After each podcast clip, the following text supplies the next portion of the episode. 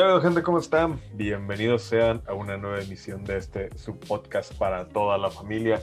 Mi nombre es Manuel González y pues gracias por acompañarnos en una nueva emisión de este, pues, una nueva aventura, un nuevo experimento de un poco de todo podcast. El día de hoy me encuentro con una persona bastante importante, se podría decir, para el futuro no solamente del canal, no solamente de este proyecto, sino de muchos otros proyectos. Ahí les estaremos contando más o menos cómo va este asunto. Eh, pues bienvenido, Cristian, ¿cómo estás? ¿Qué onda? ¿Qué onda? ¿Todo bien? Un poquito sacado de pedo por los, los inconvenientes que tuvimos, pero ya, ya listo. Sí, aquí estamos para darle adelante. Pues como les venía ya diciendo en un principio, este Cristian aquí tuvo la iniciativa de, de fundar pues no sé si llamarle fundar como tal, pero, como tal, pero sí crear la iniciativa, pues Rejected Radio. Ahí, pues para el momento en el que salga este episodio ya habrá más cositas en la página. No sé si te quieres aventar el comercial de una vez, explicarle un poquito a la gente qué es esto o se los cuento yo. pues básicamente va a ser un proyecto de una comunidad de creadores de contenido, sobre todo podcast. Y vamos a estar promocionándonos entre todos y tratando de, sobresalir sin, sin ayuda, que todos nos estamos aventando independientes. Eh, vamos a tener un poquito de todo, diferentes temáticas, diferentes puntos de vista, mucha variedad para todos los gustos.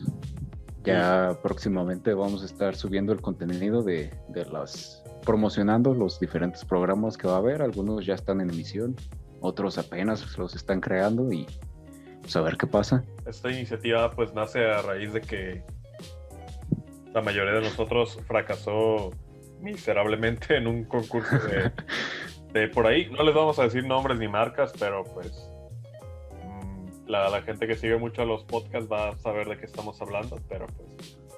Una pinche marca que suena bien alemán. pero igual, si esa marca nos está escuchando, pues patrocínanos. Aquí todos somos amigos. No pasa nada. Saludos de la porra. Saludos de, la bandita que sigue cotorreando aquí. Y pues, bueno. Eh, algo bueno salió de esa experiencia y pues aquí estamos en el pues, punto máximo del podcast verso, se podría decir.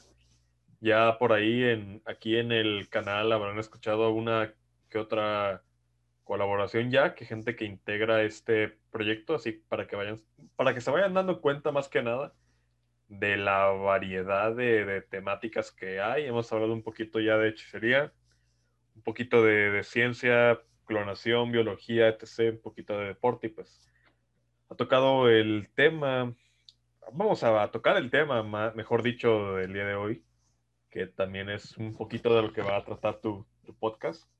Espero cuando salga este episodio, no sé exactamente cuándo, porque tengo una lista de espera, pues ya podemos escuchar un poquito tu, tu trabajo. Pero el día de hoy vamos a hablar un poquito de lo que es la criptozoología. Criptozoología. Así es. Eh, pues básicamente podemos empezar por el, por el inicio porque tengo una noción de lo que es criptozoología. No sé si, si esté correcta, pero según yo es el estudio, estudio, eh, por decirlo así, entre comillas, de lo que es animales fantásticos. animales fantásticos en el sentido de que pueden llegar a ser a veces criaturas muy mitológicas. Mm, sí, pero no hay una pequeña confusión en ese punto. Ok, entonces, mm, ¿cómo, ¿cómo se define la criptozoología? ¿Qué es? Es una pseudociencia, porque no llega a ser una ciencia como tal, a, falta de, de, evidencia sólida, pero estudia avistamientos, historias, leyendas, cosas relacionadas a animales o seres que han sido, por decirlo entre comillas, vistos eh, por diferentes culturas, más que nada en, África fue donde, donde empezaron y donde hay casi el 50% de todos los avistamientos. Pero a diferencia de la mitología, en este hay mm, un poquillo de evidencia, no tan sólido, pero sí la hay.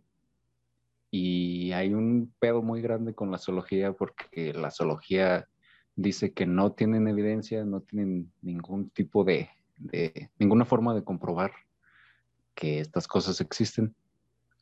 Y los criptozoólogos dicen que sí, que hay evidencia, como las huellas de Bigfoot y, y los avistamientos de Nessie, del monstruo del lago Ness y toda esta onda.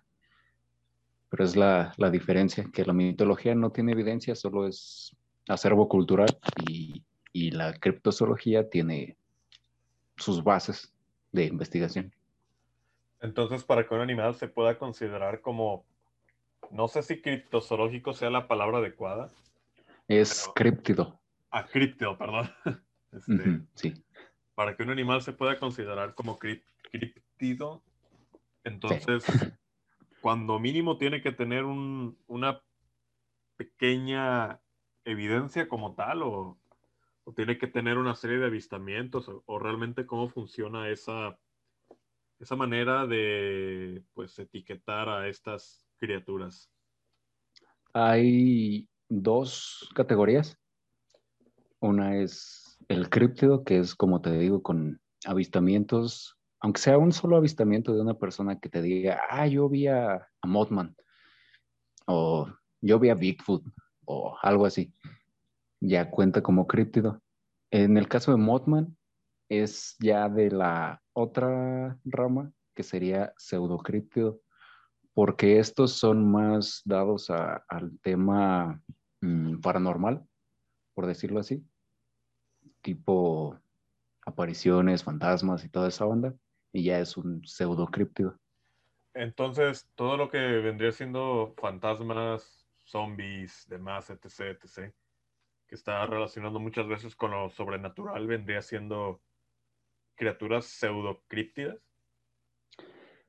Mm, no es regla general, porque tiene que ser un ser físico. Ah, ok, entonces tiene que consistir de materia viva, por así decirlo. Sí. Ah, ok, ok. Eh, ahí el, el, el, lado de la zoología en todo esto, que tiene que ser un animal.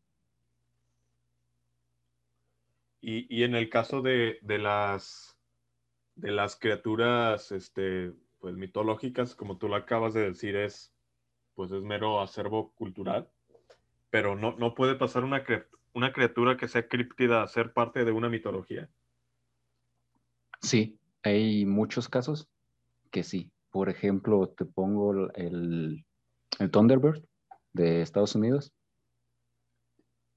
Tiene, es mitológico porque es de, de, las, de los nativos americanos, pero entra en criptozoología porque hay pinturas rupestres o cosas así que son contadas como evidencia.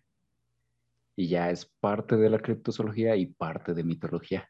Ahí sí se puede compartir el... uh, puede pertenecer a las dos cosas, digamos. Pero como tal, la, la criptozoología y la mitología no están, no están del todo peleadas, vaya, o sea, no son contrarias, o realmente sí lo son. No, van mucho de la mano, porque hay criaturas que son parte de la mitología, pero hay evidencia de que existieron o de que alguien los vio. Ok, ok, va. Y a, antes de entrar un poquito, ya adentrarnos de lo, en lo que son las criaturas en sí, pues uh -huh. creo, creo, creo que sería un, una falta de respeto el no, el no hablar de criaturas como Bigfoot y, y, ese tipo de cositas que son las más populares. Pero ah, dentro de lo que es la, la cultura mexicana, dentro de pues, todo este bastío de cosas que conforman a México como nación, eh, ¿qué animales podemos encontrar que sean, pues no 100% originarios, pero que sí tengan relación con este bello país dentro de la criptozoología? Sí hay varios. Uh, uh, la mente humana eh, busca explicar muchas cosas con, con este tipo de, de, seres. Y en México se da mucho. El principal yo creo que sería el, el chupacabras. Todos conocemos el chupacabras. Simón. Que como tú sabes y como todos los que nos están escuchando ahorita saben, hay un chingo de, de, de avistamientos del chupacabras. Mucha gente, hasta videos que dicen que ya lo capturaron o que mataron a un chupacabras. No sé si has visto. Eh, me, he visto varios, pero creo que al final de cuentas terminan siendo, no sé si una especie de, de lobos o algo así, demasiado grandes. Lobos, perros, algunas mutaciones de, de coyote también. Y, y, lo que busca en el lado criptozoológico de, en este sentido es identificar a ese animal, saber qué es. Uh, puede ser lo que te digo, una mutación, un perro grande, pero hasta que no lo descubran, va a seguir siendo un críptido. Y si ha habido casos en los que una criatura, en una, perdón, criatura, de una criatura críptida haya pasado a, a realmente comprobarse de que sí es un animal que existe. Sí, ha habido muchos casos y ahorita que me vienen a la mente tengo dos que ya los descubrieron y que hubo unos pedotes entre los criptozoólogos y los zoólogos por el descubrimiento. El primero es el Kraken, también súper conocido. Simón. Que este nació de los mitos nórdicos lo que hablábamos hace rato. Mm, ellos decían que era una bestia que estaba en el mar, que se dedicaba a hundir barcos básicamente, mataba a los, a los navegantes y hundía a los barcos.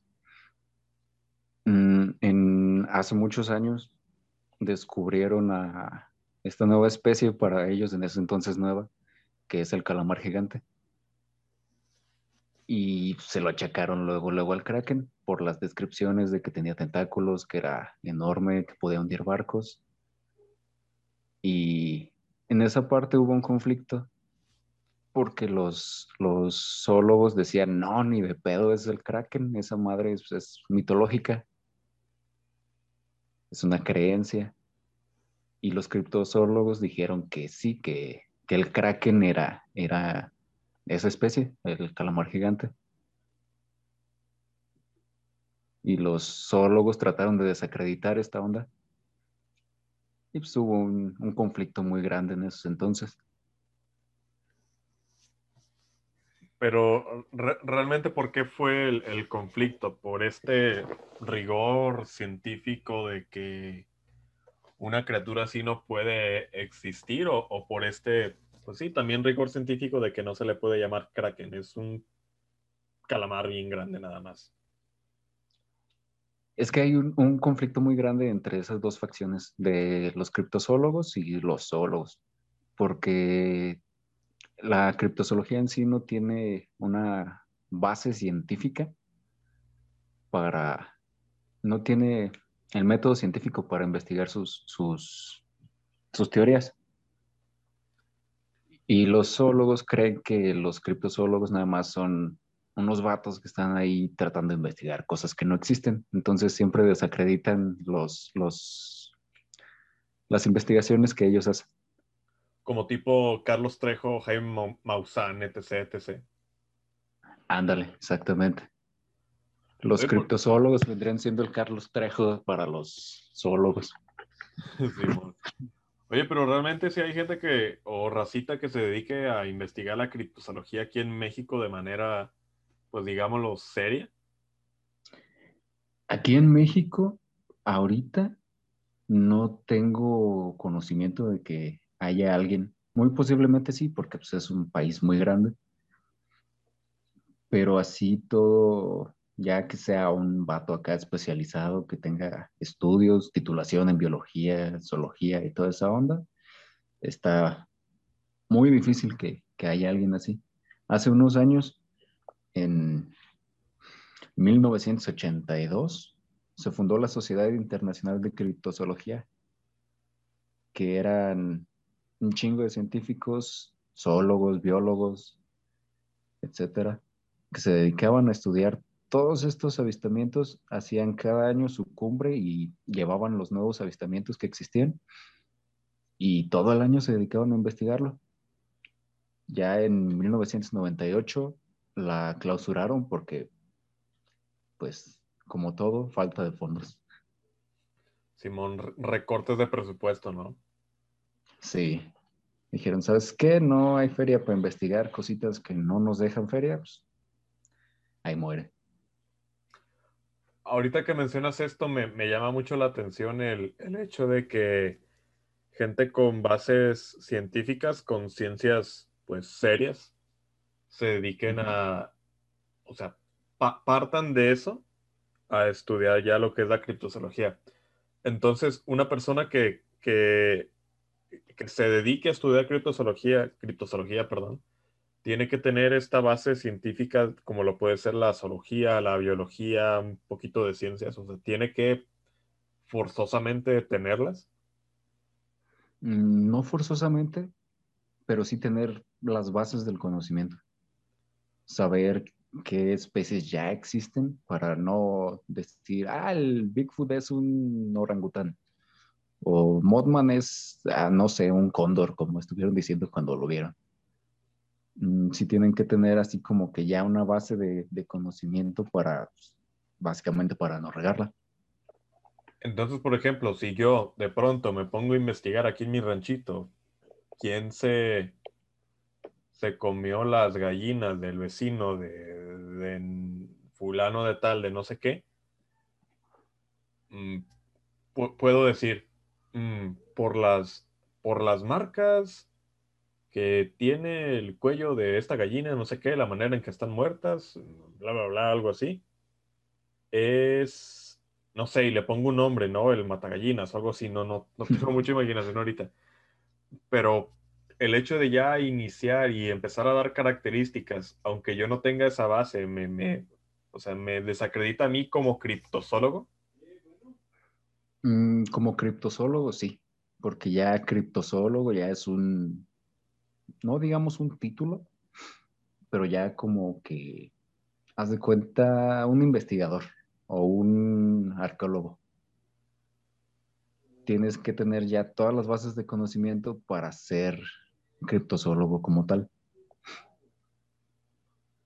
Ok, ok.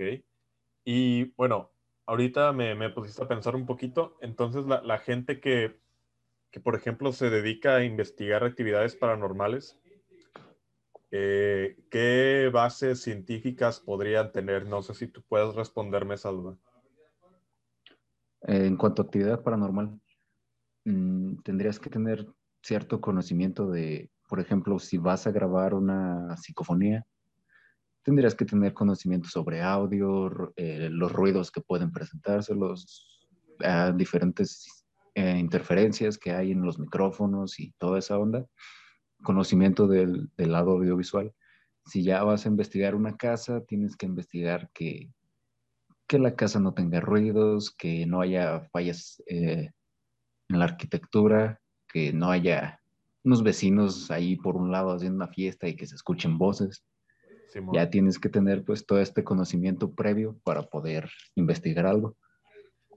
No, no como lo que hicieron los Warren, ¿no? Que pues para la gente que, que esté un poquito despistada, quizás los conozcan por las, por las películas del conjuro. Pero... Ah, eso es cabrón. Sí, realmente en la vida real la familia Warren no era como que muy chida, digamos, porque muchas de las veces, pues los tipos creo que falsificaban la evidencia, incluso llegaron a, bueno, en el caso de los exorcismos, que es por lo que más se les conoce, creo que la iglesia tiene que dar permiso por medio del Papa, por medio del Vaticano para hacerlo, y esos cabrones llegaron y no, jádense con las cámaras y vamos a grabar y vamos a sacar evidencia y todo y vamos a vender este caso y vamos a explotarlo, aunque no tengamos permiso y probablemente estemos perjudicando a, a, una persona que esté sufriendo de otro mal, ¿no? Exacto. Es casi lo mismo que Trejo que quiere llegar a exorcizar a chingadazos sobre su moto, o sea, lo mismo. Sí, el método de, de exorcizar de Trejo está bien raro, ¿no, güey? De, de llenar una botellita con agua y luego te la avienta la cara y te rompe la nariz, ¿no? Y ya. sí, está muy cabrón ese güey. Y luego te dice pito chico y pues te prendes tú y, y se prende el demonio y se te sale el demonio. O, o mínimo le, te queda la satisfacción de meterle un chingadazo, ¿no? Ah, que mucha raza tiene muchas ganas de hacer eso. Pero X. Bueno, sí, sí que, que, eso me, me lleva a, otro, a otro asunto, a otro tema. Igual no, no sé qué opinas tú de que siento que muchas de las veces este tipo de personajes adquieren relevancia por el, por el hecho de que la gente se aferra muy de a huevo a creer en algo, ¿no crees? Sí, es lo que te digo, la gente busca maneras de explicar las cosas que no entienden. Y si llega, por ejemplo, yo ahorita soy una señora de 50 años que, que se le apareció un fantasma en el pasillo. Y llega un cabrón, toca la puerta y me dice, ah, no, tú tienes un demonio en tu casa. Como yo no sé, pues, para explicarlo le voy a creer a ese güey. Simón, esta parte de la, pues tu conciencia plenamente humana que te dice, no, güey, si tú no tienes el conocimiento para saber qué es, pues mínimo créele, créele a, a este y, y, ya te quedas en paz con tu vida. Y pues sí, sí le terminas poniendo, le terminas poniendo un nombre, le terminas poniendo una figura. Así es. Y este tipo de personajes pues nacen, aunque también este, bueno, eso me lleva a otra pregunta de, de, otro tema, que en el caso de la, de la criptozoología realmente hay gente que se aferra fervientemente a criaturas como Nessie, Bigfoot, Mothman, ya, ya, ya lo mencionaste. Este, Así es. ¿Cómo es que eh, nace la criptozoología en sí? ¿Y cómo es, uh -huh. o, o cómo consideras tú o por qué consideras tú, mejor dicho, que esta pseudociencia ha adquirido demasiada popular, popularidad? Perdón. Pues mira, uh, todo esto nació la, ya la pseudociencia en sí, el estudio de, estos seres. El, primer caso fue, bueno, ya había un chingo de antecedentes, ¿no? De toda la gente que decía, ah, no, yo vi un monstruo en el bosque o cosas así. Pero lo primero, primero que salió fue un libro en 1892 de un holandés que se llamaba La Gran Serpiente de Mar. Mm, este vato fue el primero en querer explicar científicamente a este tipo de criaturas porque ahí en Holanda había muchos casos de marineros que decían, ah, no, es que salimos al tamar y vimos eh, una serpiente marina o vimos un, un monstruo, uh, queriendo relatar pues sus, sus, sus viajes, vaya. Y entonces este vato se dedicó a, juntar todas esas historias, todas esas experiencias y lo puso en este libro, que creo que está en Google, por si lo quieren leer. Se llama La Gran Serpiente de Mar de Anthony Cornelis Soudemans. Eh, está muy bueno. Y fue el primer antecedente que hay de la criptozoología. Todavía no era criptozoología porque el término se, se hizo ya así más, más mmm, estable, digamos. Ya adquirió un nombre hasta 1955 pero esa es la primera base que hubo. Y yo considero que últimamente se está haciendo muy popular por toda esta onda de que ya hay medios de comunicación, ya salen videos de, de chupacabras, de que vieron un ser parado en los puentes de Brooklyn o chingaderas así. Ya hay como que más conocimiento mundial sobre las cosas que pasan porque antes nada más era, llegabas al bar local y le contabas a tus compas y ya alguien que te escuchaba esparcía el rumor. Y ya ahorita ya es más fácil que se divulgue toda la información.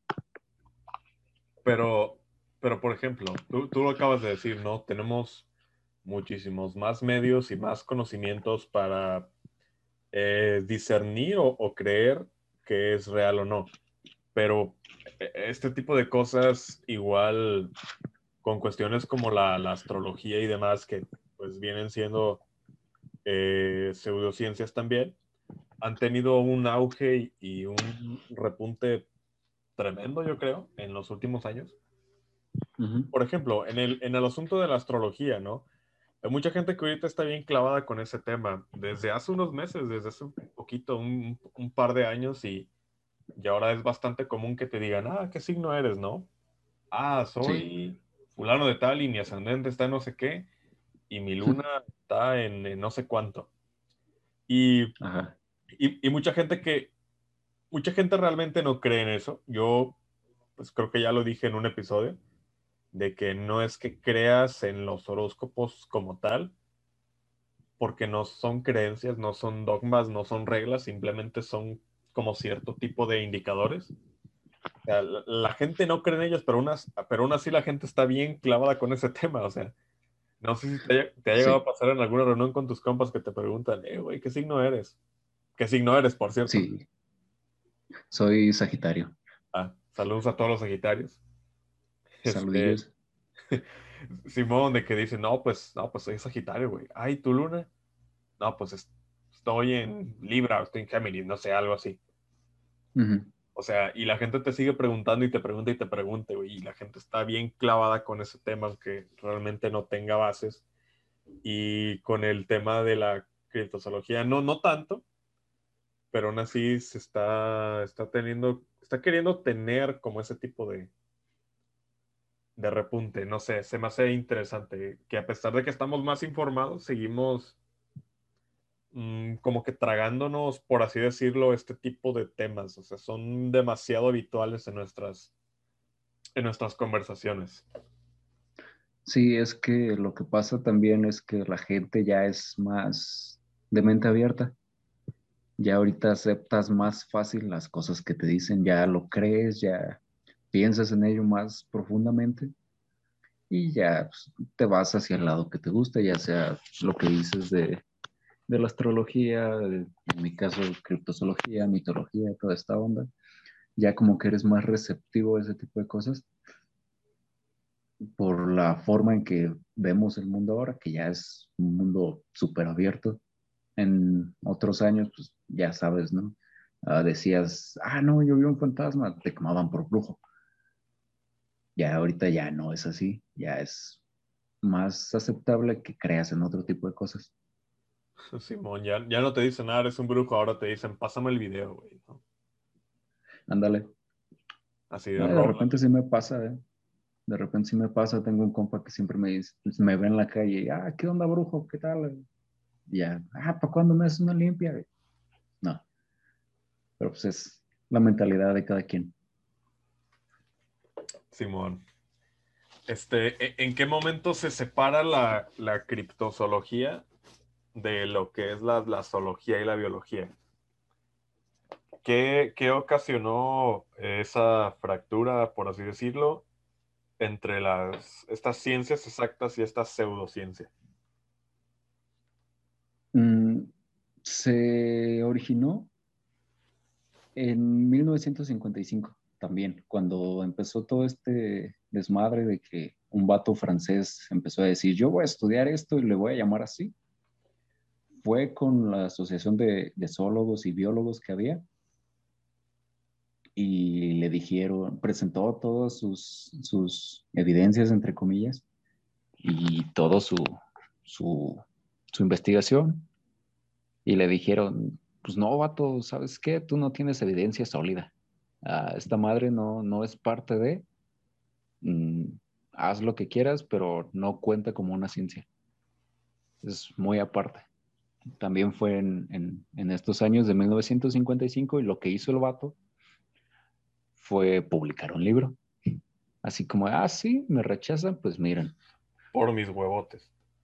Por sus huevos, exactamente. Simón. y así. Entonces, eh, este autor del libro que mencionas es considerado como el padre de la criptozoología. Así es, el padre de la criptozoología se llama Bernard Hubelmans, es francés y era zoólogo graduado de la Universidad de... ah, no me acuerdo qué universidad, pero en, en Francia también. Creo que de Bruselas, un pedo así. Entonces, por lo que me dices, ah, creo que, creo que Bruselas, no estoy muy seguro, está en República Checa, no estoy muy Creo seguro. que sí. Eh, solo lo dije sí. porque me, me acordé del nombre, pero, ay, güey, se me olvidó que te iba a preguntar. Ah, se me fue, se me fue la idea. No, creo que ya se me pasó. No, sí, sí, se fue. Murió. Murió. Murió igual que Nessie. Creo Sigue que, vivo. creo que habían dicho Hubo que- avistamiento el año pasado. Sí, creo, eso te iba a decir que hace poquito navegando por YouTube estaba viendo videos y me topé con uno de- del nuevo avistamiento del monstruo del lago Ness, ¿no? Sí. Y te quedas como... Y han salido un chingo. Bueno, su- supuestamente, digo supuestamente porque no niego ni afirmo este tipo de creencias, pero habían dicho que el monstruo del lago Ness no era más que una especie, creo que de barco submarino, pato de madera, algo así. Pero visto La- de- desde la La primera lejanía. foto que sacaron, Simón, de la foto original. sí, la foto original, ah, fue muy gracioso ese pedo, porque hace cuenta que estaban, primero hubo un avistamiento sin foto.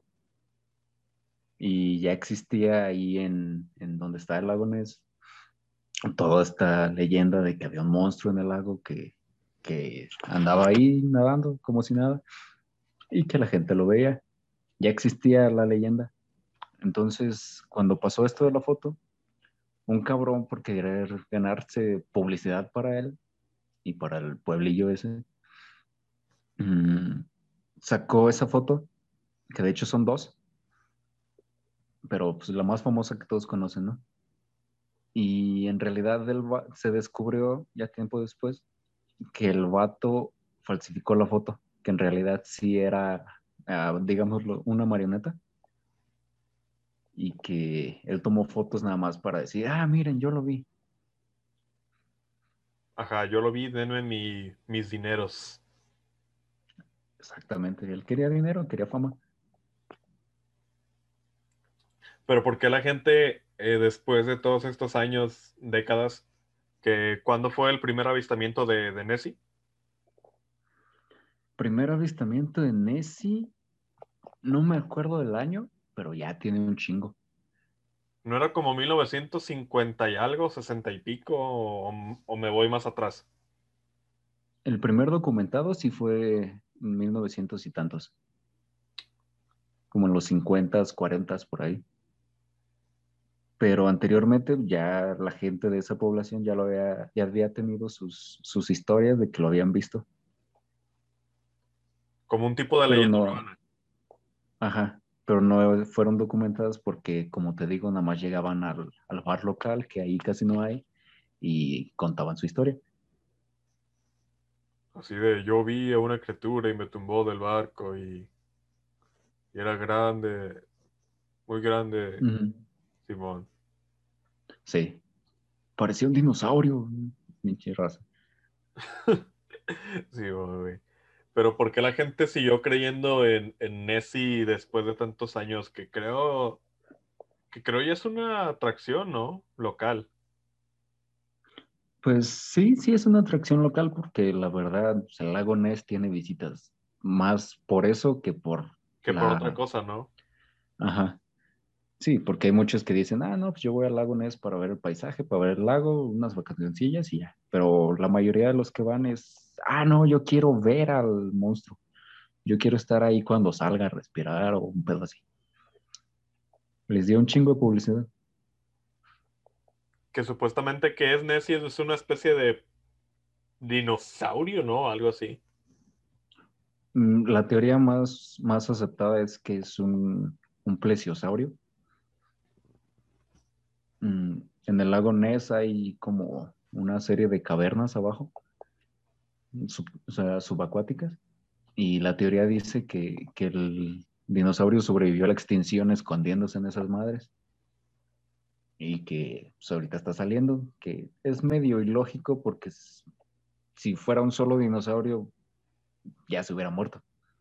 Sí, Simón, no hubiera descendencia y la especie hubiera quedado extinta inevitablemente. Y si fueran dos, ya habría un chingo. A menos que se mataran entre ellos, no sé. Ándale, que sean caníbales. Mm, pues no tanto caníbales, pero ponle que se hayan acostumbrado tan a estar en grupos sumamente reducidos que, que el hecho de que aparezca otro espécimen es como de, ok, creo que tú aquí no cabes, amigo, mejor vete. Una sobrepoblación y que digan, ah, no, pues somos un chingo, ya, maten al, al Simón, maten a los más débiles, ¿no? Sí, también puede ser. Es, muy abierto a interpretaciones todo este pedo. ¿Qué, otro tipo de teorías hay con respecto a lo que es el monstruo del lago Ness? Mira, han salido desde que son troncos flotando a el dinosaurio. Algunos dicen que también hay avistamientos ovnis arriba del lago y que puede ser la mascota de los ovnis. Por más pendejo que suene, así dice la teoría. Ok. Eh, hay un chingo de teorías. Muchos dicen que a lo mejor no es un dinosaurio en sí, pero que puede ser una de las especies de peces que hay ahí y que creció un chingo. ¿Que no han sido descubiertas o qué? Mm, ponle que se hayan sido descubiertas, pero que tienen un crecimiento fuera de lo normal. O también está la teoría de que puede ser una anguila gigante porque hicieron un estudio y había mucho ADN de anguila en el agua. Pues, y hay población. Pues no lo dudo. Creo que de cierta manera, bueno, es que de, dentro de todas las criaturas que se pueden considerar como críptidos, creo que Nessie, al menos para mí, yo lo veo como la más plausible, ¿no? Por el hecho de que muchas cosas que existen dentro del agua todavía las desconocemos. Sí, conocemos como el 5% del mar. Ajá, comparado a lo que conocemos del espacio, que, conocemos del espacio creo que un, ¿qué? un 30%, una cosa así. O un 10%, mm. no, no estoy muy seguro, estoy dando datos al azar. Del sistema solar, porque del espacio ya esa madre es infinita. Ah, sí, sí, sí, sí, o sea, del sistema solar, a eso me refería. Conocemos. Sí, ya han mandado sondas y todo. Sí, conocemos más que la, que la propia agua que está dentro de pues, nuestro propio planeta, así que ahora imagínate. Y, creo que es la más plausible porque no sé si te topaste hace un tiempo con la noticia de que encontraron un, creo que fue un tiburón, una cosa así, que, que, estaba vivo desde los 1800 y pico y tenía, pues, el cabrón tenía más de 100, 100 años, poquito más de 200 años navegando en las aguas, o sea, no lo veo, no lo veo ciertamente como algo imposible. Se me, hace, se me hace, demasiado loco, pero no lo veo como algo imposible. Siento que es lo más plausible por este tipo de, de evidencias, como tú lo acabas de decir. Sí, de hecho, también hablando ya ahorita que dijiste tiburón, me vino a la mente otro, otro que era considerado un críptido. ¿El Leviatán? no, el Celacanto. Ok, esa no me la conocía. Eh, no. era, era considerado un... este. Sí, era considerado un críptido porque mucha gente decía, ah, no, pues, este, nosotros vimos este pez que está bien raro, parece una pinche piedra. Hasta hay Pokémon de, de ese pez. Y todos decían, no, pero pues ya está extinto. Y los criptozoólogos seguían pues, creyendo en estas historias que se contaban. Y hace aproximadamente, ah, estoy dando datos al azar también, como más de 15 años, fácil, descubrieron un espécimen que todavía estaba vivo y tenía un chingo de años vivo. Y ya con eso ya fue considerado un animal vivo, un animal real. Y salió de la criptozoología y entró a la zoología porque ya, ya había evidencia sólida, ya estaba ahí el pez. De hecho, puedes buscarlo en YouTube. Hay videos de cuando lo encontraron y está ahí el pez. ¿Pero esa especie actualmente se encuentra extinta o sigue conservándose? Mm, cuando lo encontraron, nada más encontraron ese espécimen. pero ya se abrió la posibilidad de que en el mar, con toda su inmensidad, haya más, porque ya, como ya encontraron uno, ya dijeron, ah, no, pues sí puede haber más, porque esa madre se supone que tenía miles de años, no, si no miles, cientos de años extinta, y ya al encontrar una, ya todos dicen, ah, no, pues ya hay posibilidad de que, de que sí exista. Ahorita que mencionas esto de que este animal salió de la criptozoología y salió a la zoología, ¿hay un, hay un caso o ha habido un caso en el cual haya sucedido de manera inversa? ¿De la zoología a la criptozoología? Simón, o sea, animales tan extraños, tan peculiares, por así decirlo, que, diga la ciencia, o sea, o al menos la ciencia actual. Mm, creo que no podemos explicar esto. Mm, no, no hay casos de que se pase de, la zoología a la cripto. Porque lo que hacen ya los, los científicos modernos es que ven una nueva especie y en chinga la capturan y ya tienen todos los datos, tienen toda la información y, ya está categorizada dentro de sus estándares. Hablando de, del agua, que es uno de mis, pues no grandes temores, pero sí, le tengo muchísimo respeto a lo que es el mar. Eh, dentro del mar, ¿qué otras criaturas críptidas podemos encontrar? Mira, las más famosas vendrían siendo las serpientes marinas, porque fueron las primeras historias que había. Salimos al mar y vimos una serpiente que medía lo de dos veces el barco en el que íbamos. Estaba gigante. Mm, también está el kraken, que ya te dije, dicen que es un calamar gigante. También está, ¿cómo se llama? No me acuerdo cómo se llama, pero es una, tortuga que trae una isla en la, en la espalda. Muy identificable en relatos de la Biblia como el, pez que, se hundía y no de la Biblia, de, otros libros. Ya me hice bolas. ¿No era, ¿No era parte de la mitología de Stephen King? Stephen King se basó en, ah, esta tortuga. Se basó en ese caso para crear a su tortuga. Sí, sí, porque la tortuga de Stephen King era Maturin. que sale en, todos sus libros, aunque sea un, un breve vistazo, pero sale. ¿Qué, no, esta tortuga... espérate, bueno, perdón por interrumpirte, pero... No, tú dale Qué, curioso que me menciones esto de la tortuga porque justamente vi un caso hoy, curiosando en Facebook, y justamente me mostraba la imagen de una tortuga igual que tenía una capa de tierra sobre su caparazón, pero eso lo explicaba mediante que la tortuga tenía una especie de mecanismo que era muy similar a la hibernación, pero este animal se metía dentro del lodo y podía pasar muchísimo tiempo conservando pues sus funciones vitales más básicas, pues que prácticamente es respirar y ya. Y, el animal salía tiempo después y tenía toda esta capa de tierra encima. Este, mm, no, sé si sea el mismo tipo de tortuga del cual estamos hablando, porque pues creo que como tal ya es un, pues un, pues un animal animal, no es un cripto. Este, pues sí, o sea, esa es mi pregunta básicamente, de si estamos hablando de la misma tortuga.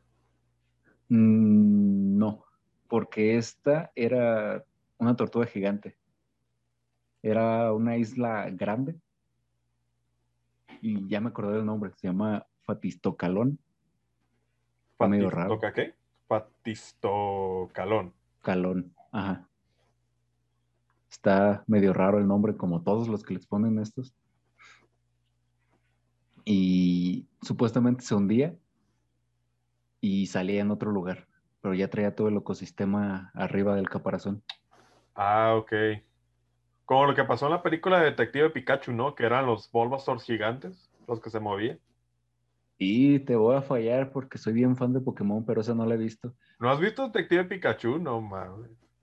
No la he visto y sí soy bien fan, pero no, no he tenido el chance. Ah, pues justamente sale algo similar.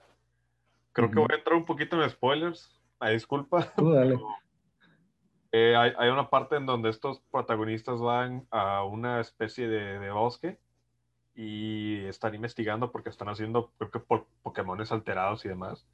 Y de repente, Ujú. pues la tierra se empieza a mover y todos se quedan así con cara de, no sé, ¿qué onda? ¿Qué está pasando, no?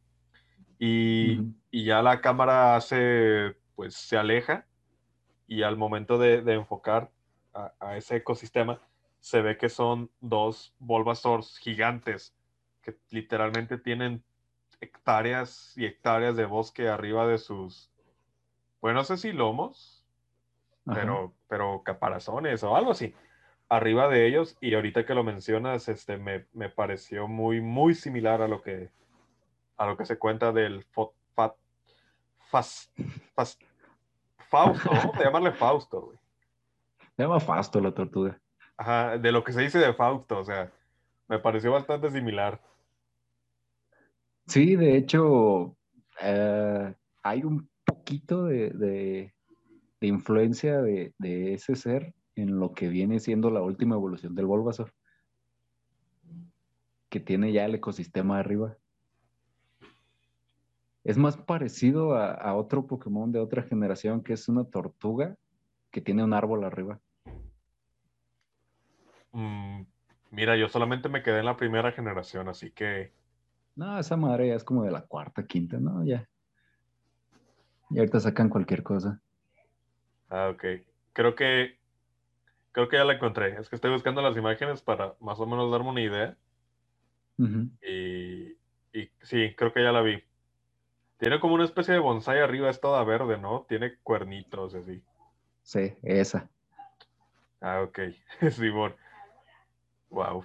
Entonces, básicamente se inspiraron de.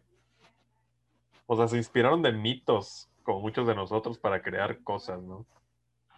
Sí, de hecho, ya entrando en otro tema poquillo diferente, muchos de los Pokémon están basados en mitología. Eh, exactamente como cuáles, como de qué tipo.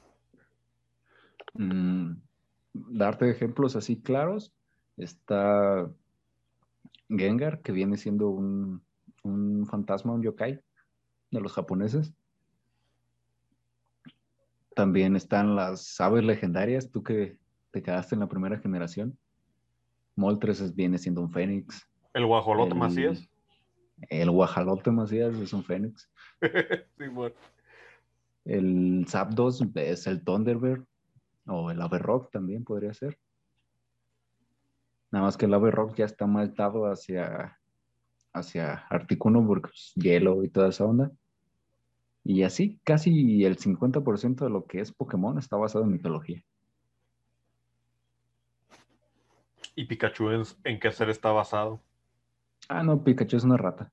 Es una rata común y corriente, Es una rata con mucha pila. con pilas Duracell, doble A. Sí. Exactamente. Nada, también tiene que tener su trasfondo, pero ese no me lo sé. Ah, pues de menos. Por soltarte una teoría, nada más por soltártela, sol- sol- soltártela. Igual y es un homenaje a todas esas ratas que han muerto en experimentos, ¿no? De. Pues esta ratita mínimo va, va a tener el poder de defenderse. Ándale. Tipo así. O, o una un leve vistazo de lo que es la comida china. Simón. Eh, ¿Cuáles eran tus Pokémones ideales iniciales, perdón, a todo esto? Mis iniciales, depende de la generación. A ver, de la, de la primera. De la primera, y yo siempre escogía al Charizard, Mm, sí, a huevo. porque pues, ya sabes, ¿no? Mitología, escogí al dragoncito. ¿Cuál otro? De la segunda, escogí al Totodile porque parecía un cocodrilo. Estaba bien chida esa madre. Aventaba fueguito también, ¿no? No, el que aventaba fueguito era el, el otro, el que parecía un ratón. No, sí, se- según yo había como un cocodrilo que aventaba fuego también. Te digo, hace un chingo que dejé de, de ver Pokémon también. Ah, no, sí, pero era como pinches 20 cocodrilos ahí. Pero, pero, pero según yo sí. Había como una especie de cocodrilo que también aventaba fuego. Ahí había otro que aventaba agua. El de agua era el que yo escogía. Ah, que... ya vi cuál era el que aventaba fuego. Tenía como un hocico largo, ¿no? Ah, ya, un rojito con amarillo. Mm, no era rojito con amarillo, era más bien como color un poquito verde azulado, como con cremita, y tenía en la parte de atrás en el lomo este fuego. Ah, cabrón, ya supe, no, no era fuego, eran piquitos. Ah, ¿no era fuego? no, eran piquitos rojos. Según yo era fuego. Eh, qué pedo. No, tienes que revisar tus referencias, carnal. Pues que yo no soy experto en Pokémon, güey. O sea, tú eres aquí mi, o sea, mi criptosólogo de confianza y maestro Pokémon de confianza. Uf, jugué todas las generaciones, carnal. Por cierto, ¿qué pasa si le apago la cola a Charmander? ¿Se muere? Sí. ¿Neta? Sí. ¿No viste ese capítulo? No, güey, te digo que no me acuerdo de muchas cosas, solamente vi cositas de, de la de la primera generación y ya después cambiaron a, a la waifu de, de Ash. Y la cambiaron otra vez y otra vez y otra vez y me perdí, en un punto me perdí, pero exactamente en cuál no sé. Yo, la neta, para serte sincero, no las vi ya después de la tercera, pero sí jugué todos los juegos. Ok, ok. Bueno, a la gente que ya nos desviamos un chingo. Sí, un poquito, pero a la gente que tiene Charizard, pues no la paguen la cola, ya saben qué pasa. No, hay un capítulo donde estaba lloviendo, es cuando lo conocen, estaba lloviendo y se le está apagando la llama y no dicen que se va a morir, pero sí se va a morir. ¿Pero por qué? ¿Porque se pone débil, sad o algo así? Se supone que toda la energía de ese, de ese güey viene de la cola. Es como un poquito inútil, ¿no crees? Sí, un pinche Pokémon tipo agua le avienta una gotita y se la apaga y ya se murió. Ajá, exactamente. Mejor lo evoluciono en chinga un Charizard, ¿no? A ver, estoy buscando otra imagen de. Ah, ok. Charizard también tiene fuego, entonces también si le apago la cola al Charizard, igual, ahí queda el, el güey. Sí, cualquiera de los tres. ok, pues sí. Bueno, nos vemos un chingo, pero recordamos la infancia. Qué bonito. qué bonitos recuerdos. Simón. Este. Algo te iba a comentar también. Hablando. Ah, ya me acordé, güey. De, hablando específicamente de criaturas aéreas, ¿qué nos puede decir la criptozoología de todo esto? ¿Qué podemos encontrar en el aire? En el aire. Simón. Ok. Eh, el principal sería el Mothman, que es alitas, ¿no? Sus alitas de polilla que dan risa en vez de miedo. También está el, el Thunderbird, que te digo que es de los nativos americanos, que supuestamente era un ave gigante. Hay unas imágenes bien chingonas en Google si lo buscas. Era un ave gigante que llegaba cuando había tormentas y era su forma de, estos nativos de explicar las tormentas. Porque había truenos y todo, y decían que entre los truenos escuchaban a, esta ave. También está el Fénix, pero ese ya entra más en, en mitología, ¿no crees? En mitología, pero hay, hay fácil un tipo de Fénix en cada mitología. O sea, alguno tiene que tener evidencia de que, de que existió. Está muy raro, pues, que todas las mitologías tengan eso en común. Entonces, se podría decir que el Fénix como tal es, es una especie de híbrido entre animal críptido y, y animal mitológico. Sí, porque no están peleadas esas dos ramas puede pertenecer a las dos un mismo, un mismo ser. Ah, ok, ok. Eh, ¿Qué otros ejemplos podemos encontrar acerca de animales que sean no sé si la palabra adecuada sea, no sea híbrido, no sé si hay algún, algún adjetivo que pueda encajar a un animal que pertenezca a las dos. Pues tu, tu concepto está bien dicho, si es como que un híbrido ahí en, entre las dos ramas, porque pues, las dos vienen siendo logias, ¿no? Vienen siendo estudios, mitología y criptozoología. Hay un chingo de, de, seres que están en, las dos ramas. El principal, el fénix, también puede ser el kraken, el chupacabras también entra ahí, porque ya es parte, ya se volvió parte de la mitología mexicana. Mexicana moderna y antigua también, porque también ya había como atisbos de eso. También puede ser lo que vienen siendo los hombres lobo, porque esos ya son, ya son mitológicos en un chingo de culturas y hay historias y, digamos, evidencias, entre comillas, de que sí existieron, como es el caso de, de la bestia de Gebaudán, que muchos decían que era un hombre lobo. Y varios casos que también hubo en su tiempo lo consideraron evidencia de que sí existieron también los vampiros podrían entrar, pero no estoy muy seguro de que entren en, criptozoología. Mm, Eso ya le voy. Ya le voy más a mitología porque mm, no es como que los criptozoólogos le, le entren tanto al estudio de los vampiros. Como que ya lo manejan más como un mito, una leyenda y no tanto como un ser a estudiar. Ok, ok.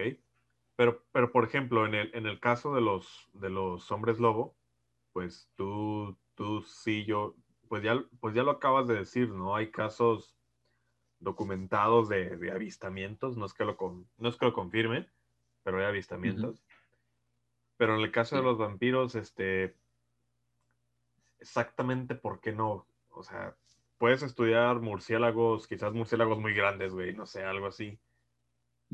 y, y, por ese lado entiendo que se le presta un poquito más de atención, o que el hombre lobo, perdón, este, entre más en el lado de la criptozoología, por el sentido de que, ok, igual pudo haber sido un lobo enorme, como de 20 toneladas, 20 toneladas, no sé, algo así.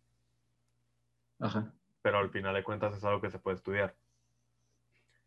O sea, en el, caso de los vampiros, ¿por qué como que la criptozoología los rechaza un poquito?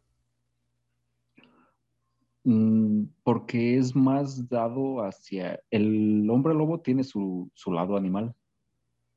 Y la criptozoología, por ser zoología, estudia más los animales. El vampiro ya sea porque es un ser paranormal o digámoslo así, espectral. Ya entra más en, en parapsicología o por el lado humano que tiene, entraría ya en, este lado de la antropología. Ya no tanto en criptozoología porque no tiene ese lado animal que hay. Es un rollo más como cultural, ¿no? Sí. Ok, ok. Y Ay, güey, es que se me olvidan las cosas. Este. Es que tengo una imagen literalmente delante de, lo que es el chupacabras y está, está bien curado, o sea. No, hay un chingo de descripciones de esa madre. No, sí, está curado. Este, ah, ya me acordé. Eh, los dragones, como tal, ahorita uh. que, lo mencionabas, me, llamó la, la atención y cómo entran los dragones dentro de lo que es la criptozoología y, cómo pueden cómo pueden diferenciarse de lo que es la mitología, porque los dragones también forman parte de muchas mitologías bastante importantes, ¿no? La mitología china, mitología, no sé, este, nórdica, de cultura medieval, que está muy relacionado a este, sí, ¿cuál, cuál es el papel eh, de los dragones dentro de lo que es la, la, criptozoología? Le diste muy fuerte, es lo que más, lo que más me gusta de esa onda. los dragones. Dale. Ah, digamos que entra en criptozoología porque mm, hubo un tiempo, hace siglos, que hubo avistamientos, por decirlo entre comillas también, de dragones. Y hubo evidencias, también por, en comillas, porque no está catalogado como evidencia creíble, de que había esqueletos de dragón, huesos de dragón o, o huellas ya fosilizadas, que en muchos casos lo desacreditaron como evidencia de dinosaurios, que pues es lógico, ¿no? Encuentras un cráneo de un reptil gigante, pues es un dinosaurio. Sí, bueno. Pero también está toda esta gente que cree que todavía hay dragones, que se escondieron, que lograron ocultarse del ser humano, porque pues ya sabes cómo es la raza, ¿no? De que ven algo raro y lo matan. Simón. Y está toda esta creencia muy grande de que todavía hay. Y hay avistamientos, también hay mucha gente en estas épocas que dice, ah, no mames, vi un dragón está muy poco creíble, neta. Pero todavía está como que esa ilusión. Y también está tratando de comprobarse de que sí los hay o que sí los hubo al menos. ¿Tú qué nos tienes que decir al respecto, Seth? Que, o sea, de, de ambos lados, ¿cuál es la evidencia más fuerte que pueda comprobar el, el, el que existen dragones y cuál es algo que podría descartarlo por completo. Mira, algo que podría comprobar que sí hay, lo más fuerte es este intercambio cultural, de cómo hubo dragones en todos lados sin que las culturas tuvieran un contacto. Simón. Por, por ejemplo, los japoneses tenían sus dragones que son muy diferentes, pero los nórdicos que estaban del un continente más alejados también tenían sus, sus dragones y en las mismas épocas. No hubo contacto ya hasta que llegaron los vikingos y empezaron a hacer sus expediciones, todo ese desmadre, que ya descubrieron las otras, uh, los otros lugares que había con población humana y todo el pedo pero que ellos ya tenían sus creencias de los dragones. También en, México, por no dejarlo lejos, la serpiente emplumada es, es categorizada como un dragón. Quetzalcoatl era un tipo de dragón, si lo ves del, lado mitológico. Sí, bueno. Se puede clasificar ahí adentro. También culturas de, de Sudamérica había dragones y no dragones como la imagen clásica que te pones del dragón acá, cuatro patas, alas, lanza fuego con cuernos y la chingada, pero tenían sus, sus ah, seres mitológicos, digámoslo así, como la serpiente arcoíris y todo este, este rollo. También en Europa estaba el dragón europeo, que es el de la imagen normal, y estaba lo que viene siendo, lo que hablábamos hace ratito de la hidra, que también podría entrar, aunque es una especie muy diferente, pero lo podrían entrar en, esa categoría. Igual el dragón que estaba cuidando el vellocino. No sé si llegaste a ver las películas estas ochenteras de Jason y los argonautas. Eh, me suena, pero ahí te voy a quedar mal. Están chidas, búscalas, están, están medio mal hechas por la época, pero están buenas también estaba ese. Mira, güey, este, creo que tanto tú como yo crecimos viendo los Power Rangers. Sí. Eh, efectos especiales piteros, así que por, por, ese lado no, no creo que haya mucho problema. Sí, sí. Simón, ¿qué me decías también? Eh, nada, que está todo ese rollo de en la Odisea también salen dragones. No creo si es en la, en la Odisea o en la Iliada pero en alguno de los dos salían. Y básicamente en cada cultura que hay existe mínimo un dragón. un tipo de dragón. Ya sea tipo serpiente, que viene siendo un worm, o el dragón que nada más tiene alitas y dos patas, que es un wyvern, pero ya los clasifican todos dentro de, dragón, que en realidad no son dragones porque son especies diferentes. Pero la gente lo ve como un dragón. ¿Y, cómo es que dentro de la criptozoología se pueden clasificar a los dragones y qué características tienen este, este tipo de seres? La clasificación de los dragones viene más de la mitología que de la cripto, porque la cripto los, los enfrasca todos en uno y nada más busca evidencia de que sí hubo dragones. Lo que buscan es encontrar, no sé, mm, un dragón congelado en la Antártida, ¿no? O algo así, un, dinosaurio con alas que no sea un pterodáctilo. Ya algo más, más consistente, más más firme, más sólido de que sí hubo. Y la categorización de estos ya es más de la mitología. Y dentro de la mitología, ¿cómo se pueden clasificar a los dragones? Hay diferentes clasificaciones, pero la más común es, mm, son tres tipos que vendría siendo el, bueno, cuatro contando el japonés. Ya el japonés ya es una clasificación diferente. Porque los japoneses clasificaban, ah, sus características eran que tenía cara de camello, panza de almeja, cuerpo de serpiente, cuernos de, ciervo y, así, muy diferente. El otro sería el dragón europeo, que es el clásico de, de cuatro patas, escupe fuego o hielo. Eh, tiene alas y pues, es un reptil, ¿no? Cara de caballo y así.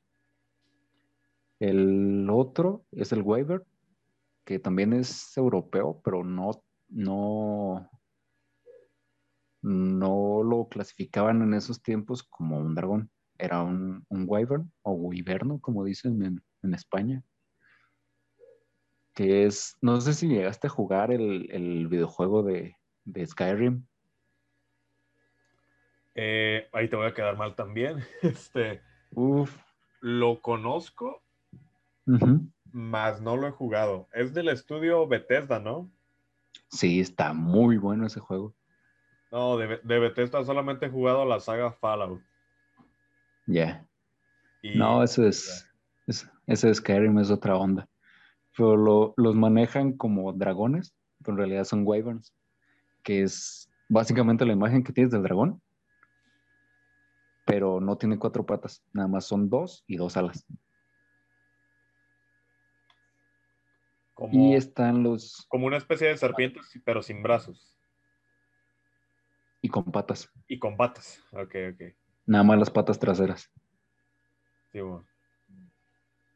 Y también está la última categoría que vendrían siendo los WIRM, W-Y-R-M, por si los quieres buscar, eh, que nada más es pues, una serpiente. Es una serpiente gigante que a veces escupe fuego, a veces no, y, ya. Pero no tiene alas, ni, ni patas, ni nada. Algunas tienen alas y otras no pero patas sí no tienen, esa es la característica, que no tienen patas. Ok, ok. Por, eso son worm, que deriva de, worm, de lombriz. Oh, ok. Porque no tienen patas. Y, entonces, por ejemplo, si yo quisiera evidenciar eh, fuera de este contexto muchas veces cultural de que, pues ya lo dijiste, que se ha visto pues diversos tipos de dragones en varias culturas, ¿Qué, tendría que buscar yo? O sea, en el ambiente, algo sé, en, pues en todo lo que nos rodea, ¿no? En el ecosistema, este. ¿Cómo, ¿Cómo sería un ecosistema en el cual vive un dragón?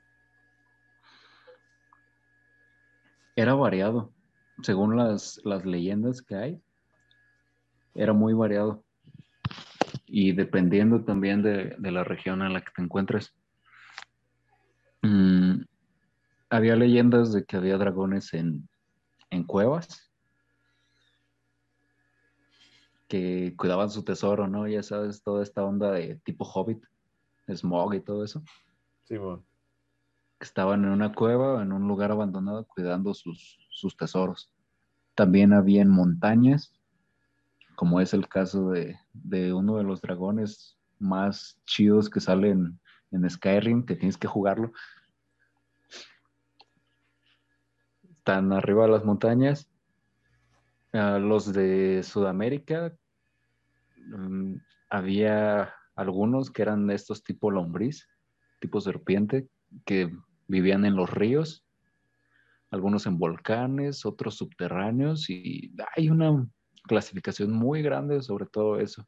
Igual también había, en, según pues las leyendas, no estoy dando ningún dato que, que yo tenga comprobado, había en, en las regiones de hielo, como la... Y esta sí no me tienes que quedar mal. La, la última película Godzilla, la del Rey de los Monstruos. Eh, bueno, creo que sé a qué criatura te refieres, a King Ghidorah. Exacto. A King Ghidorah sí lo conozco, pero no he visto Godzilla, King of Monsters. Pero todos sabemos que Godzilla va a ser sopa de un macaco. Nah, yo le voy a Kong. Ah, no, güey. ¿Por qué? Sí. Porque está muy overpowered en esa película. Pero ¿qué puede hacer con... O sea, ¿qué puede hacer un chango? Literalmente son un chango grandote contra una lagartija redactiva, güey. O sea... Yo, yo sé que lo van a nerfear. Yo sé que van a nerfear a Godzilla. Creo que eso es evidente.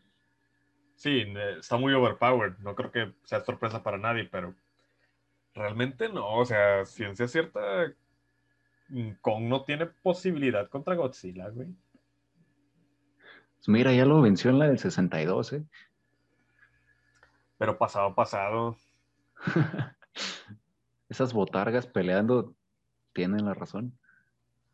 Vemos. Ya veremos, ya casi se estrena. Ya casi, pero no, güey. Todos sabemos que Godzilla va a ser sopa de un macaco, Al final. Nah, al final se van a unir y van a vencer a, a Mecha Godzilla. O a Mecha King Ghidorah, quién sabe. Sí, esa es mi predicción, que se van a unir al final. Pues es lo que mucha gente dice, pero creo que había visto una declaración del director que dijo que no, uno de los dos va a caer. Ah, no, sí, sí, la vi también. Mm, pero nada, no creo, o sea, es que, es que por lógica, ¿no? Sabemos que todos los involucrados dentro de una producción tan grande no pueden estar diciendo, ah, va a pasar esto, y va a pasar esto. Porque la gente no, va a ver la película. Así que... ya te spoilean. Sí, Simón, te, te spoilean, así que creo que nos está dando una mentiría piadosa. Siento yo. A lo mejor se cae, pero se levanta después de rato, ¿no? Nunca dijo en qué parte de la película. exactamente. Además, nunca como que insinuó que sería el fin de ambos, porque pues este es como el punto de inflexión dentro del Monsterverse, ¿no? De si vamos a hacer más cosas así o de plano aquí la vamos a dejar. No, a huevo tienen que sacar más. Ya, ya están planeando sacar una serie animada de Kong. Y también tienen planeado un crossover con Pacific Rim, ¿no? Creo que sí. Eso no, no, tengo, no tengo datos de que esté confirmado, pero estaría muy chido. Mm, pues estaría chido. Estaría chido. No, no, no he visto Pacific Rim, ahí sí te voy a quedar mal otra vez. no veas la 2. Ah, ok. La 2 no existe. Vamos la 1. La 2 no existe. Ok, va. Me quedo con eso. Sí. Pues no se sabe, lo único que se sabe es que Godzilla va a ser sopa de macaco y, ya. Ya veremos. Ya veremos. Ya veremos, dijo el ciego. Pero bueno. Me decías, güey, de este King Ghidorah, ¿en, ¿en, qué categoría entra dentro de lo que es todo este universo de, dragones? Ah, sí, te decía que, que, me preguntabas del ecosistema, te decía que también había este caso de los dragones en zonas árticas, como ese güey, ya ves que estaba congelado en el Ártico. Sí, bueno. También había leyendas ahí. Y básicamente en cualquier ecosistema podría haber, haber un dragón. Yo vivo aquí a un lado de, de una montaña, podría estar un pinche dragón ahí escondido debajo. O podría estar esta tortuga que, que mencionabas hace rato, ya no me acuerdo el nombre, pero esta tortuga. El Fausto. Simón, del Fausto. Simón. Podrías estar viviendo arriba de un Fausto, podrías estar viviendo arriba de un Bulbasaur gigante. También, todo puede ser. Dentro de este mundo de la mitología, todo puede ser, todo es posible. Simón. Y bueno, creo que hemos dejado lo mejor para el final ahora sí. Creo que si hablamos de, de animales críptidos, pues como tal, este, creo que no hay alguien más popular, alguien más conocido, y quizás me atrevo a decir que más estudiado que nuestro amigo el Bigfoot. El hippie vendemota. el hippie vendemota. Que, que de hecho, no sé si te has topado con un canal en YouTube que se, que se llama Sasquatch. Ah, el Sasquatch. Oh, estoy suscrito a ese canal. Está chido, o sea, y el nombre está bien chido, güey. El nombre es lo que me hizo suscribirme a ese canal, si no, no me hubiera suscrito. Muy original. Simón. E- Es Si no como, lo han escuchado, búsquenlo. Simón, es como cuando Michael Jackson le pusieron el jiji, güey. Sí, no, está épico ese vato. Sí, se la volaron, le pusieron el jiji. Ay, no, la, la raza no perdona ninguna. Pero Simón, este, el Sasquatch. Sa- Bigfoot Sasquatch. o... ¿Por qué otro nombre se le son conoce? diferentes, ¿eh? Ah, ¿sí? Sí, son diferentes. También Ah. está el Skunk Ape, pero también es diferente. Ok, ok. Bueno, vamos a adentrarnos un poquito en esto y no sé si nos quieras contar, darnos un poquito de contexto histórico de el Bigfoot. Ok, mira. El Bigfoot viene siendo un críptido en toda la extensión de la palabra que tuvo un auge en los 1900 y ya había sido visto desde antes, igual que el Sasquatch y el Skunk Ape y todos, pero hasta los 1900 fue cuando empezó a haber como que más avistamientos, más gente que lo reportaba a la policía, mm, que sacaban este, noticias en el periódico cuando se usaban los periódicos. Es básicamente un simio más grande que un humano que camina en dos patas y que se ha visto en los bosques de, de Estados Unidos. Mucha gente lo ha visto, de hecho, incluso hay una mujer que yo sé que lo, lo sabes porque también escuchaste de leyendas legendarias, que por cierto, escúchenlo, están muy chingones. La que se quería casar con el Bigfoot, ¿te acuerdas? Ah, no recuerdo ese caso, güey, pero recuerdo eh, que los chicos de Leyendas Legendarias mencionaron un, un video en donde comparaban cómo caminaba Bigfoot y cómo caminaba Donald Trump, güey. Ah, sí, caminan igual. Está es una cagado. teoría que que está ese güey es un. Bigfoot. A lo mejor es el más inteligente de su especie, güey. Mira hasta dónde llegó. Por eso es de otro color. güey. Por eso es naranjita. La piel de Bigfoot es naranja por dentro. No, no es cierto, pero estaría. Más bien sería Trump pariente de los orangutanes, ¿no? Porque esos güeyes sí son pelirrojos. Ándale, cierto, cierto. No, es que este güey ya aprendió a hablar y todo el pedo. Demasiado tarde para matarlo, güey. Ojalá y lo, lo estudien algún solo que ande por ahí. ¿A quién? ¿A Bigfoot o a Trump? A Trump. Pues estaría interesante, güey. Fí- Fíjate que a pesar de todas las jaladas que ha dicho, es una de las personas con las cuales me gustaría tener una conversación algún día, ¿sabes? Yo lo tengo en el mismo nivel de Trejo. Yo quisiera darle un chingadazo. O sea, sí, yo también. Pero mínimo antes de eso, es como de, ok, quiero conocerte, saber qué es lo que piensas, abrir todas tus puertas como la canción. Sí, güey. Pero, ajá, como indagar un poquito en el cómo es, o sea, por qué es como es. Ah, porque es una mamada de vato nada más. Ah, o sea, yo, yo, yo sé que sí, pero, o sea, no, no me puedes negar que ese vato te puede dar material para unas, para una temporada completa de, de podcast, güey. Ah, no, sí. Podrías hacer un podcast especializado en ese pendejo. Entró, Simón. También en Trejo, güey, en Jaime Maussan. Uf, ni me digas que esos güeyes ya los tengo contemplados por un capítulo. Ok. Deberías tratar de invitarlos, güey. O sea, si. Mm, Pues creo que en esta época en donde ya nadie los considera como que relevantes, van a tratar de pues, meterse con la chaviza, ¿no? No, güey, pero Trejo cobra por respirar. Neta. Sí, güey, no mames. Saludos a Carlos Co- Trejo. La porra lo saluda. Exacto. Y ya se la sabe. Ah, pero bueno, güey, nos estamos desviando del tema otra vez. Este, Estamos desvariando mucho. ajá, demasiado. güey. Pero bueno, Bigfoot. Bigfoot. Eh, en síntesis, un chango bien grandote. eh, que Un se ha chango visto, bien grandote. bien grandote que se ha visto en los bosques de Estados Unidos.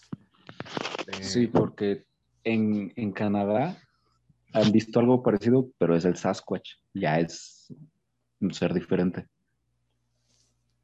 Pero si tiene relación con el Bigfoot o, realmente no. Ah, existe la creencia de que pueden ser hasta la misma especie, pero pues, como todo esto no hay nada comprobado y pues, tienen sus leyendas los nativos de Canadá y los nativos de, de Estados Unidos y ya son, son muy diferentes. Pe- Pero en sí, ¿cuáles son las características que define a una criatura que, que pues se parezca al Bigfoot? O sea, tanto física como, bueno, no sé, en su comportamiento. Este, ¿qué, es lo que caracteriza a un Bigfoot? Pues Mira, las características generales de todos estos, ya sea Bigfoot, Sasquatch, el Skunk Ape y el Yeti, digámoslo así. Si los englobas a todos y los das sus características, sería que es un, un humanoide gigante, no el tamaño de pinches 5 metros, pero sí más grande que un humano. Peludo, con un chingo de fuerza y que es muy esquivo, que no se deja ver con facilidad. O sea, que es una criatura tímida.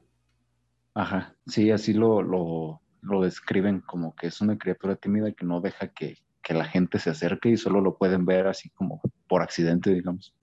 Bueno, igual, igual como lo, igual como lo comentábamos hace ratito de los primeros a- avistamientos de, de Nessie, ¿cuál, ¿cuál fue el primer acercamiento que tuvo la humanidad con el Bigfoot?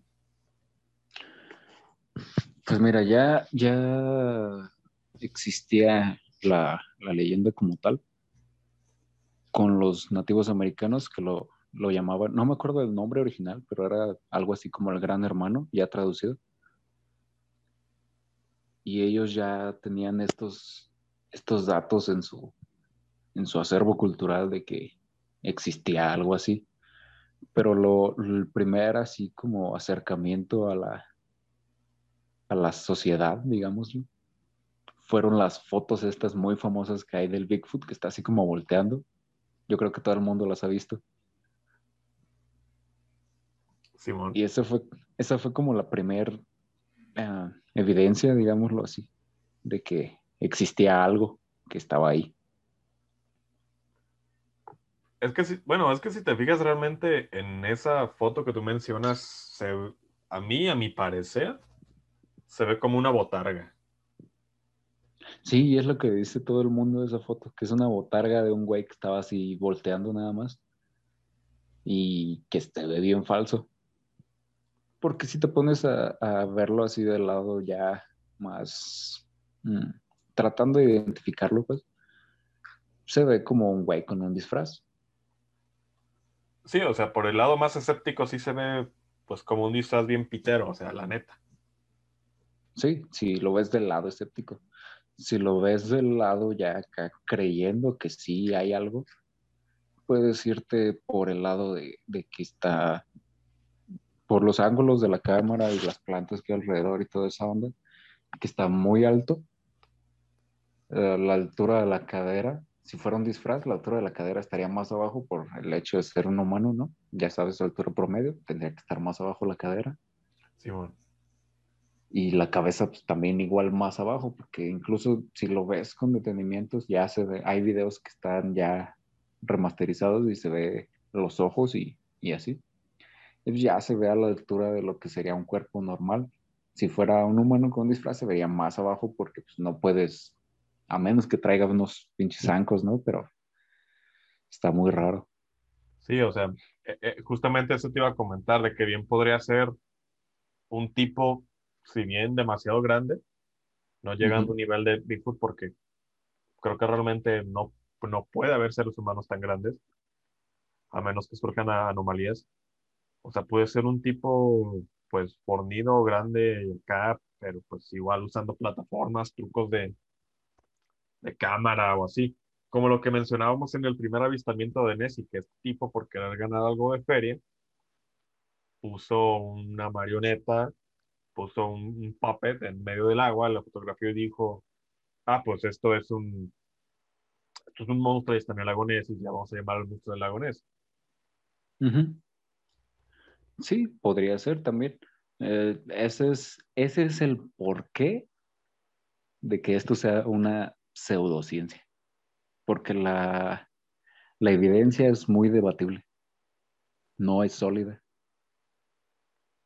Este, ha, habido también, em, no sé si avistamientos, pero hay algo que se le parezca dentro de Latinoamérica, lo que es el Bigfoot.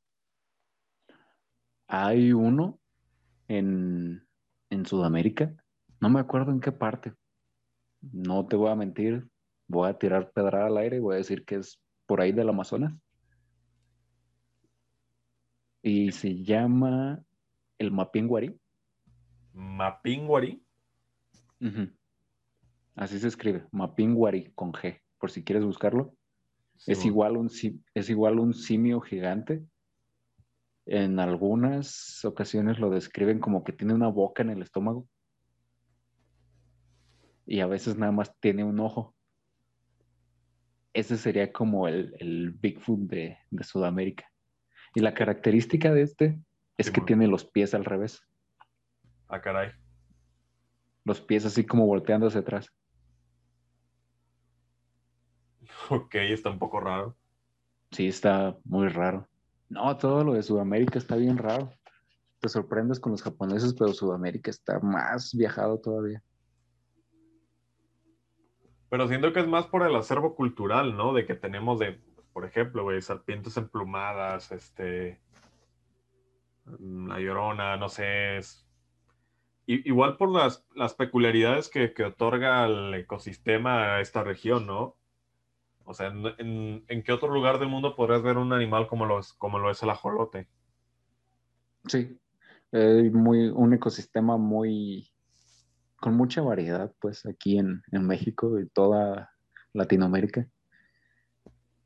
Está muy variado y igual la mitología y la criptozoología, todo está muy variado. Simón. Y, bueno, este, no, perdón, ¿tú, ¿tú qué ibas a decir? No, te iba a decir nada más que igual en África es lo mismo, también hay un chingo de variedad y creo que es el lugar con más variedad en cuanto a, seres extraños. ¿Hay, un equivalente de Bigfoot en, en, África? ¿Equivalente de Bigfoot en África?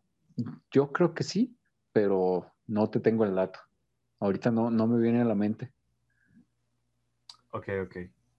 Este, ¿a, qué crees que se deba? Bueno, dos cosas, ¿no? ¿A qué crees que se deba este, el, hecho de que el Bigfoot haya tenido este, pues tanta popularidad y que siga siendo tan relevante? O sea, realmente, ¿por qué de, dentro de todos los seres críptidos, que quizás sean más interesantes que este, más atractivos, más espectaculares, por así decirlo, ¿por qué un chango gigante es más popular? Porque fue de los primeros en, llegar a los medios. Tuvo, por decirlo de, alguna manera, más publicidad. Ah, Cuando sacaron estas fotos, este video del Bigfoot caminando, ya existían medios, ya existía todo y lo publicaron en todas partes. Hubo un auge muy cabrón en ese año de gente falsificando huellas de Bigfoot en todos lados, que decían, ah, no mames, yo tengo al Bigfoot, o así. La señora esta que se quiso casar con él también. Hubo un auge muy cabrón de, de todo eso, y fue por eso, porque tenía ya los medios disponibles y ya hubo más publicidad con ese güey. Ok. De hecho, sí es bastante cierto.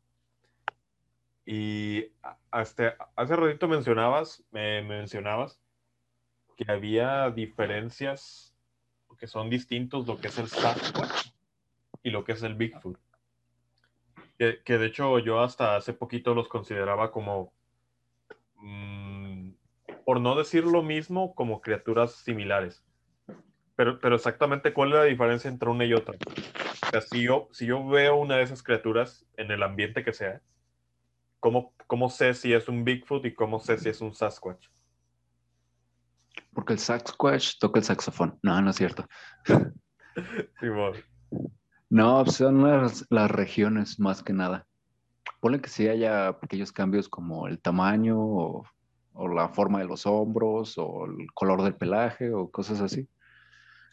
Pero la diferencia radica más en las zonas. El Sasquatch es una leyenda ya de, de Canadá, del norte de Estados Unidos y Canadá por los bosques y todo esto de que de aquellas zonas. Y el Bigfoot ya es de los nativos americanos.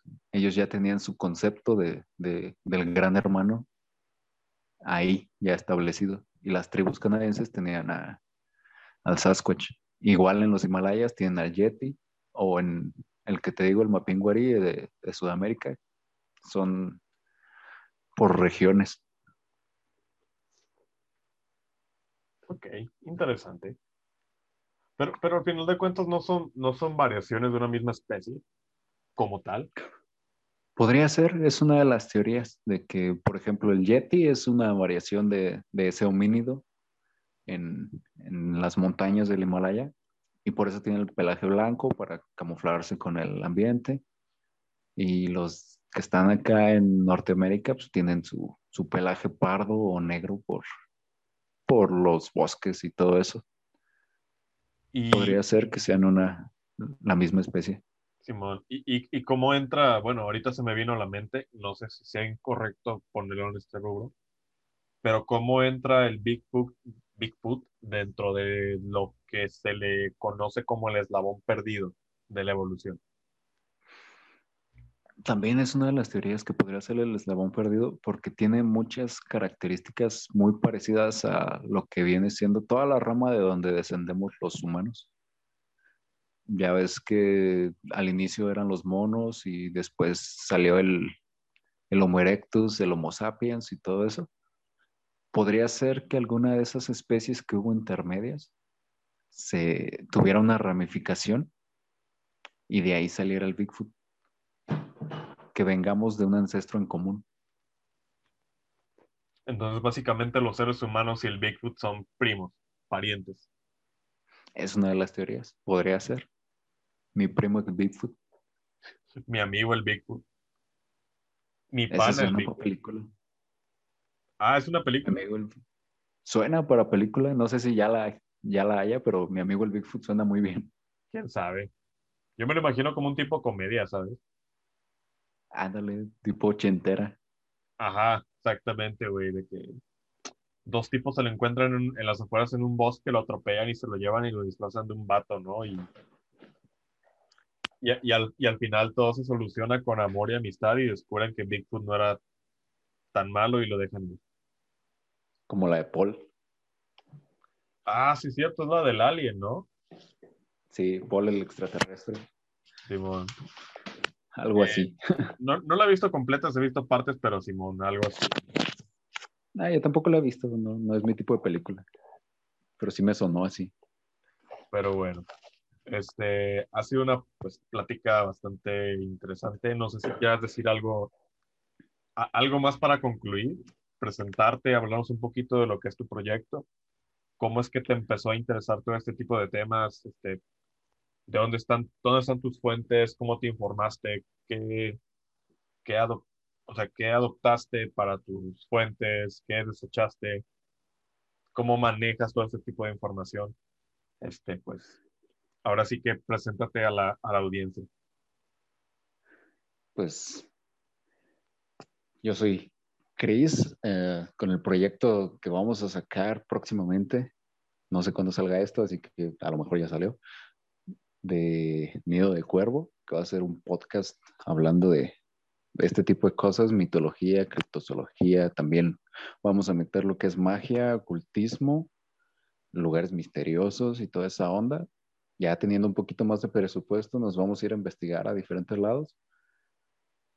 Pero apenas vamos empezando. Esperen por ahí el, piloto del, podcast. También tenemos el proyecto de, de Rejected, que es, es, lo que les decía al principio, una comunidad de podcast, todos independientes, nadie gana dinero con esto, aún. Todavía. Exacto. Esperemos eso cambie.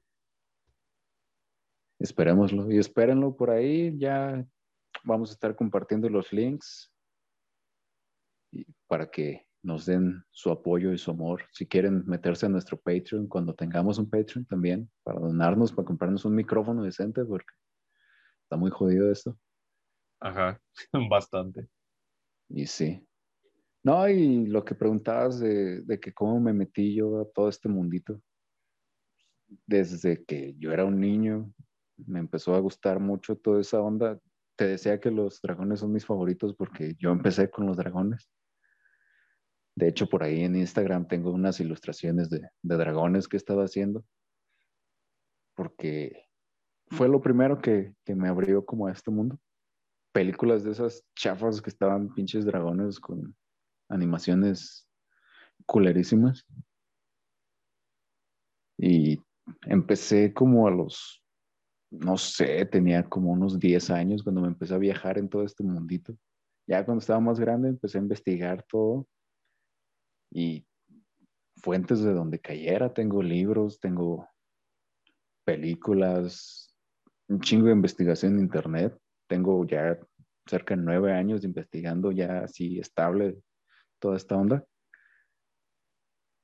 Mm, también estaba tratando de ilustrar un libro que no ha salido aún porque no ha tenido el tiempo, guiado hacia todo esto de, de la mitología porque es algo que a mí me fascina, es algo que es parte de, mi vida diaria. Tengo ya mucho tiempo estudiando esto y no creyéndome cualquier fuente como cierto motociclista exorcista por ahí. Que rima con Arlo Ejo. Ajá. Que empieza con C y acaba en Arlos Trejo también. Como, como este otro tipo que empieza con J y termina con Aime Maussan. Ándale, uno que anda viendo globos meteorológicos y dice que son aliens. Pensé que ibas a decir ovnis y de hecho iba a decir, pues que es que realmente ovni no tiene que ver mucho con aliens, simplemente es un objeto que ves en el aire y no conoces. Ah, no, sí, pero ese güey los mezcla. Sí, Simón, o sea, ese, güey es, este, un despapalle y, y, realmente dice lo único que le conviene. Pero bueno, este, no sean como esas personas. No, ah, no les hagan caso, ni a los Warren. Que ya están muertos, pero bueno, creo, que las, las películas del conjuro han, han venido como a mitificarlos un poquito pero el, en el saber, en la información, ahí está lo que tú, lo, o sea, tú, tú, en, con base a lo que tú conozcas, ya estoy trabando, Porque ya me estoy meando, güey. Y nada más estoy esperando a, a despedir. Ah, tú dale. Este, pues sí, realmente conforme a lo que tú vayas sabiendo, tú vas di- aprendiendo a discernir a qué realmente creerle y a qué, y a qué no. Estos son temas pues bastante locos que se salen de, de lo común, pero creo que ya lo platicábamos. E- Es tener la, la apertura a creer que existen, más no aceptar ciegamente que existen. Porque tú lo acabas de decir, o sea, la, la criptozoología como tal es una pseudociencia. Exacto. se puede estudiar, pero realmente no tiene una base, una, una base comprobable al 100%. Pero igual está curioso, ¿no? Para la anécdota, para, Sí, Simón, para conquistar a tu cruz. de- No. Yo conozco... no, cri- sí, es, no sé. es algo muy interesante todo este tema. Y si van a creer en algo, créanlo, pero primero documentense y no se crean lo que está en Wikipedia. Exacto. Tú lo acabas de decir, viejo. Creo que no pudiste haberlo dicho mejor. Este, pues, ¿algo más que quieras agregar, mi buen Cristian, para concluir? Pues nada, nada más eso de que sigan nuestros proyectos, denle aquí apoyo a, a Manuel y a todos los que vamos a estar allá en la comunidad. Y sería todo de mi parte. Ya cualquier información, ya saben, por ahí andamos en, en la paginilla de, de Nido de Cuervo o en Reyected también. Simón, pues ahí lo tienen, bandita. Esto ha sido todo por el episodio de hoy. Probablemente, eh, es, que me es que digo probablemente, me acuerdo de la canción de Cristian Nodal. Si es de él, ¿no? Ah, no sé, yo desconozco ese tipo de canciones. Mira, la neta a mí, pues yo vivo en un ranchito, así que pues es lo que la gente escucha, pero bueno. A lo que voy es de que probablemente para cuando este episodio salga al aire ya tengamos pues el proyecto de Rejected Radio en, en marcha completamente. Posiblemente ya haya salido tu, tu piloto, pero Esperamos pues que sí.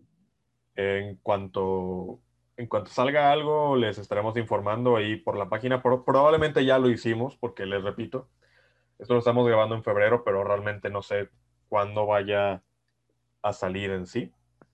Pero pues es, es, es lo bonito de los podcasts, uno nunca sabe qué esperar.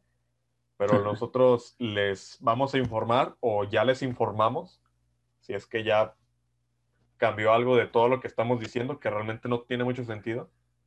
O sea, es, es que es como hablar algo de que, de que sabemos que va a pasar y que en el futuro ya pasó. No sé, güey, está un poquito raro hablar de esto. Está muy raro todo ese pedo del, del tiempo. Ajá, Simón. Pero usted, ah, us- ustedes me entienden. Por cualquier cosita y les vamos a estar publicando, o ya les publicamos en, la página.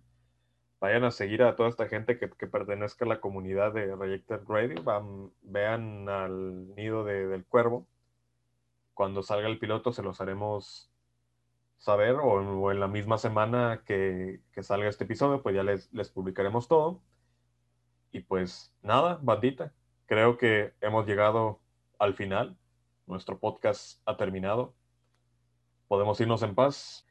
Eh, eso fue todo por esta semana. Nos estaremos viendo el próximo domingo, ya saben, en estreno en punto de las 11 de la mañana. Mi nombre es Manuel González y yo me despido. Nos vemos en una nueva oportunidad. Bye.